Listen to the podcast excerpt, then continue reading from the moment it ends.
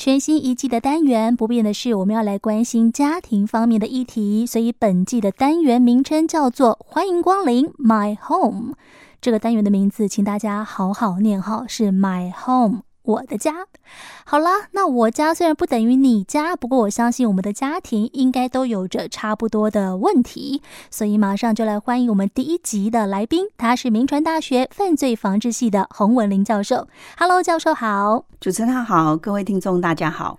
负责打头阵的洪文林教授在第一集要聊的是不熟的多世代，所以呢，大家也可以来问一下吼，你觉得你跟你的家人熟吗？如果熟，当然很好。可是不熟会怎么样吗？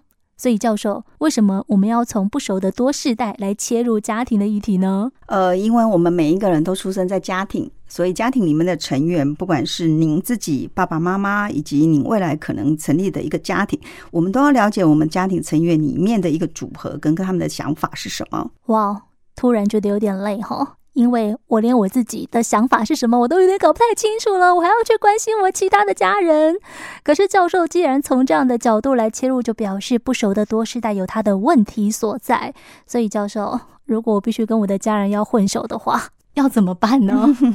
首先呢，我们就要思考一个问题，就是我们以前古时候，我们常常都觉得说，哦，男生应该大女生四岁左右了，哈，四岁、六岁、八岁。可是以我们的内政部公布的，就是男女的平均余命可以看起来，就是女生的平均余命其实是八十岁点七，男生的平均余命其实七十八岁。所以其实是要告诉我们各位，就是女性的朋友，如果你要找伴侣的时候，其实你应该要找小你六到七岁的人，否则。你守寡的年龄可能会长达六到七年，这样，这是我们第一个要打破的一个概念。不是，我听洪教授在讲，我觉得怎么好像男人比较命苦，因为活得比较短。是 是是，就是我们要探讨的，就是哎，为什么女性的平均余命会高于男性？再来就是我们结婚以后，我们就会组成家庭。那我们现在的家庭的组成分子跟以前其实是不太一样哦。呃，现在的呃年轻人，或是说我们少子化的议题的时候，我们都会思考说，哎，为什么现在年轻人一不结婚？二结了婚不生，三生就是生一个，哈，这样哈，然后不然就去养那个。儿类小孩，就猫啊狗啊什么之类的，所以我们的爸爸妈妈都会一直念我们这样子哈。外加我们有些同性婚姻的家庭的成立以后，就是那个孩子的那个组成跟以往也不太一样。嗯，那我们现在据内政部的统计，就是我们的核心家庭，就是我们的呃父母跟未成年子女这种核心家庭的组成，是占了我们所有的家庭的组成分子的三分之一，也就是百分之三十三。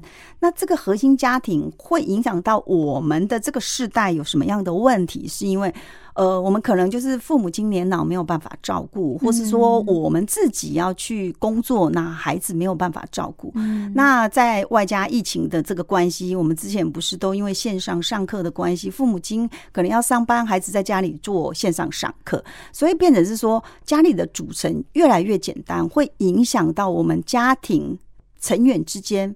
彼此照护的问题，所以就会呃有儿虐的事件呐、啊，哦、嗯，亲密关系伴侣的一个伤害事件呐、啊，没错，乃至于就是呃父母亲年纪大的时候会有那种虐待老人。好，比如说精神的虐待啦，哈，疏忽啦，甚至呃财产的转移啦，哈，什么之类的。那这些其实都是因为我们的家庭的组成分子越来越简单，所以我们的家庭的监控能力越来越薄弱，所产生的一些犯罪问题。其实我听教授这样讲，我觉得蛮有趣的是，虽然。被疫情侵袭是大家都不愿意，而且觉得非常痛苦的。可是好像也因为这两年这样子的状况，所以过去不觉得核心家庭有什么问题，现在开始发现好像不太能够只是这样。嗯，就是好像必须像。也许回归到以前两代三代同堂，家里有比较多其他的人的时候，我们可能在疫情的这个时候才能够互相 cover、互相支援，而不是说因为家里可能就是一家四口、一家三口，结果爸爸妈妈都要上班上课的时候，小孩子没有办法，然后政府被迫必须要很多的什么照顾假啦、防疫假。是，其实这个是过往我们没有想过的问题。对，所以就是变成是说，我们遇到了呃，台湾在二零二五年即将要进入一个超高龄的一个社会的时候。嗯你就要去思考这个议题哦。我们的老人的年口越来越老化，但是这些长者随着他的年纪的一个高寿，可是他健康吗？如果他是不太健康的一个活着，必须要依赖就是家庭的其他的成员的照顾的时候，不健康的那个年龄哦，通常有七到八年，他必须要卧病在床。那这卧病在床的话，是由谁来照顾？那我们的呃台湾比较传统的一个家庭，觉得主要照顾者大部分都是女性。没错，那刚刚不是讲嘛，女性的平均余命又高于男性 六七岁，所以女性其实付出了很多的心力，在年轻的时候照顾孩子、照顾先生，当她进入了中年或老年，甚至要去照顾她的父母亲或是她的配偶。所以你想想看，如果我们对于长者的身体状况，或是对于他的怎么样去让他活得健康，而不至于在后面的那个七八年需要就是。躺在床上依赖人家的那个照顾的话，这是一个非常非常重要的一个问题，就是我们怎么样让我们的长者可以活得比较健康一点点。不是，我觉得好奇怪哦，听起来我觉得女生更可怜了。是我们活到老顾到老，然后我们还就是为什么比男生活得还久啊？是，是莫名其妙，我们那么辛苦哎、欸。对对，所以我觉得女生的那个耐力。哦，还有韧性，还有韧性，哦，都基本上都比男生来的高一点点。然后，我的妈，跟恭喜外面。所以呢，很多的女生为什么现在就会选择不结婚？有时候也是怕了，就是她可能就是去看了她的上一代的妈妈，或甚至于上上一代的外婆啦、祖母啦，哈，为了这个家庭奉献了一辈子。所以现在不婚的女生其实比例蛮高的，就是有时候我们会去。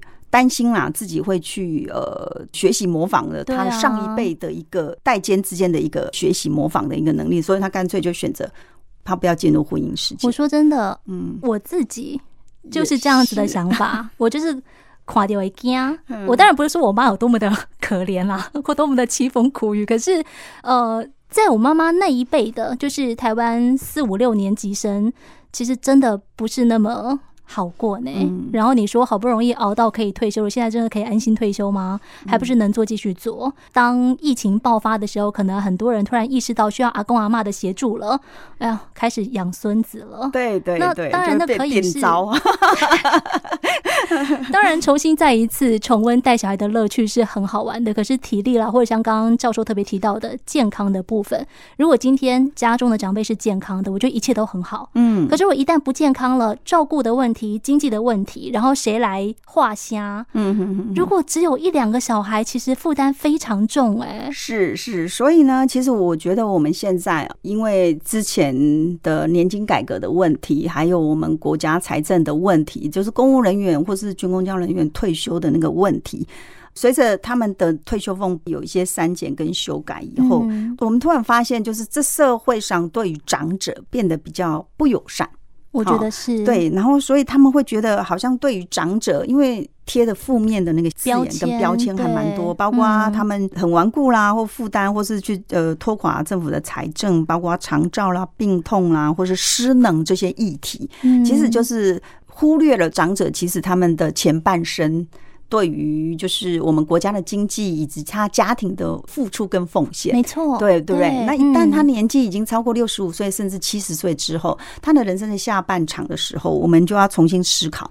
我们怎么样让我们自己的人生下半场不要躺在床上，然后可以健康的活着，对不对？哈，对对。然后第二个就是有些长者不喜欢人家说他老。最近我觉得比利有演一部很很棒的片子，我不知道各位听懂没有？什么妈妈什么？别闹了，对，别闹了。对，其实他也一样啊，他可以去寻找他自己的另外一个人生的目标。为什么一定要守这个家庭？哈，所以其实我们应该要顾虑到，就是长者不管是他的生理。还有心理，嗯，还有他自己存在的一个意义跟他的价值感，哈。那最重要是我们要给这些长者一个尊荣感，嗯，不要把人家当做是好像是某豪啊，嘿，国家的米虫或怎么样哈。千万不要给他听，应该给他们尊荣感。毕竟他们的前半生是奉献给家庭跟国家。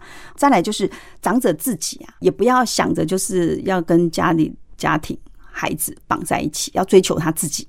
Maybe 你有什么遗憾呐、啊，或者年轻的时候没有做的事情哈，不管是旅游啦、结婚啦，哈，甚至去寻找你四五年前的那个初恋情人也好，这样子哈，怎么样去展现你自己的价值哈，然后多元的去丰富你自己的生命哈，活出你的喜乐跟价值，其实这是一个非常重要的，我们要慢慢的去建立，也要规劝我们的目前的长者或者即将迈入长者的年纪的人，对对对对哈，就是怎样思考自己哈。哈，不要把自己跟家里绑在一起哈。如何快乐的过好你的人生的下半场，嗯，是一个非常重要的议题。天哪，我觉得教授讲的非常的好，尤其是他在后面说我们要如何规劝身边的这些长辈朋友们，呃。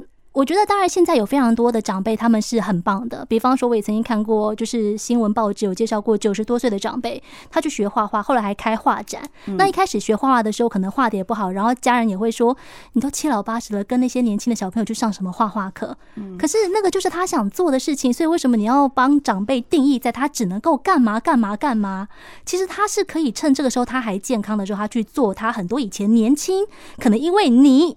对，就是照顾你，所以没有办法去做那些事情，所以不应该帮他们限制之外，其实我觉得很多的长辈是不知道自己要干嘛的。我觉得现在台湾这种比较多，我身边也很多这种长辈，就是真的退休了，正觉得好像很开心的时候，发现，哎，我起来要干嘛？对，他不知道要做什么，是，所以该怎么样帮这些长辈给他们一些方向？你说。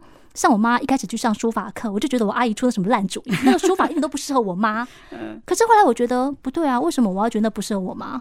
我不喜欢或者是我不适合，不代表不适合我妈。对，那她现在上了一年多了耶。嗯，所以我觉得不要去帮他们。如果你对，如果你不希望人家限制你，你就不要去限制别人，而且那个人还是你的父母。对对，那也不光是长辈要注意这个问题哦，这个中壮年年轻的朋友也是，我们都在老化的路上，所以你要怎么样成为不被歧视的长者？嗯，不让非常重要的议题哦。对，为了不让这个年轻人觉得你好像有点落伍了，也许我们从现在开始就要准备了哦。希望大家都可以有愉快的，不只是人生上半场，更是人生下半场。今天谢谢洪文林教授。谢谢，谢谢各位听众。